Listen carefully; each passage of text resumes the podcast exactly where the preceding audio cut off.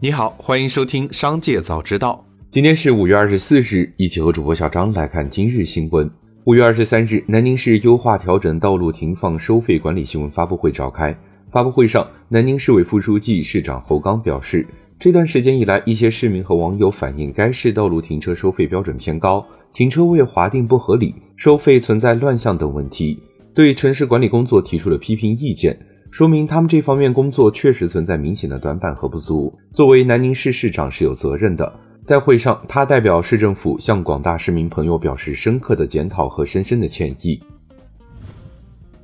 对于中国监管部门已批准微软收购动视暴雪一事，动视暴雪发言人二十三日表示。很高兴看到中国也加入了其他数十个国家的行列，来迎接更多游戏行业的竞争。中国国家市场监督管理总局无条件批准了他们与微软的合并，这是基于事实与数据所得出的正确结论。他们一直重视中国，也在当地有许多出色的玩家与员工，期待这次的合并能够使得他们受益，能够给他们带来新的选择。紧接着，再让我们一起来关注企业动态。近日，有网友爆料国泰航空空乘歧视、辱骂不会英语和粤语的乘客，引发热议。国泰航空近日新增两条一般人格权纠纷开庭信息。五月二十三日，国泰航空发布声明称，就有关旅客在五月二十一日国泰航空 CX 九八七上的经历引起大家的广泛关注，对此表示郑重道歉。目前，他们已经暂停了有关空中空服人员的飞行任务，及时展开内部调查，并会将于三日内公布处理结果。阿里云智能被曝开始进行组织岗位和人员优化，整体比例约百分之七，补偿标准为 N 加一加一。一位阿里云智能内部人士透露，每年公司会进行正常的组织岗位和人员优化。这次人员调整的时间为五月份，是在四月底发放完年终奖后启动的。未休的年假、陪伴假等均可折现。而阿里巴巴集团表示，这只是正常的组织岗位和人员优化。天查 App 显示，近日宝能地产股份有限公司、深圳市聚盛华股份有限公司、天津宝能城市发展有限公司等多家宝能旗下公司及姚振华新增一则被执行人信息，执行标的为三点七亿余元。天眼查信息显示，宝能存在多个被执行人信息，被执行总金额超过三百三十五亿元。此外，该公司还存在多个限制消费令失信被执行人，中本案件信息未履行金额超两亿元。姚振华作为公司法定代表人，也多次被限制消费。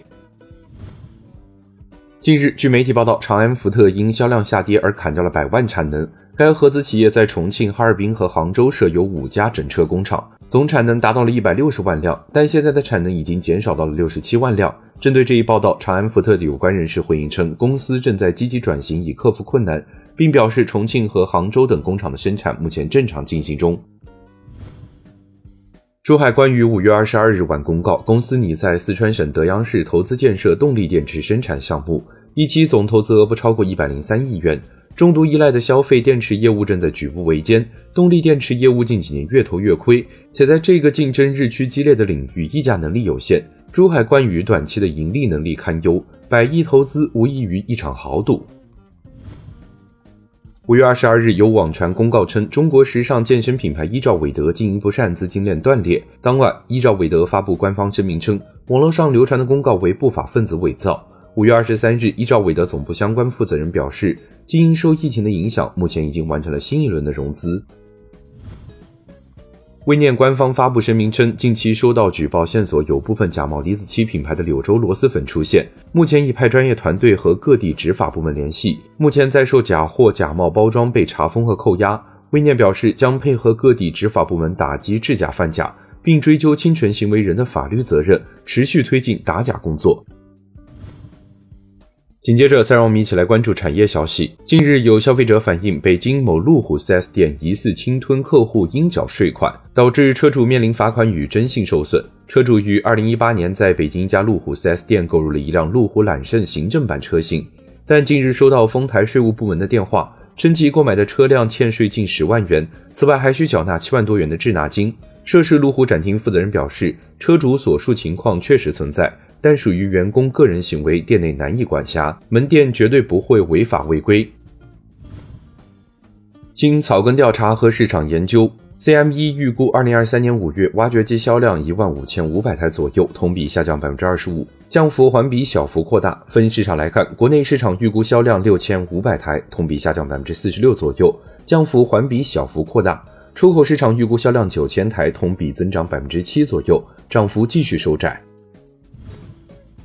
近日，湖州市人民政府办公室印发《湖州市加快推进太湖之星计划若干政策》的通知。文件指出，将设立总规模不低于两百亿元的产业基金，发挥产业基金引领撬动作用，加大对半导体及光电产业投资力度。最后，将把目光放向国际。据市场消息，TikTok CEO 周受资二十三日表示，美国蒙大拿州禁止 TikTok 的决定是违宪的。美国用户的数据由一家美国公司存储在美国本土。以上就是今天新闻的全部内容，感谢收听，让我们明天再会。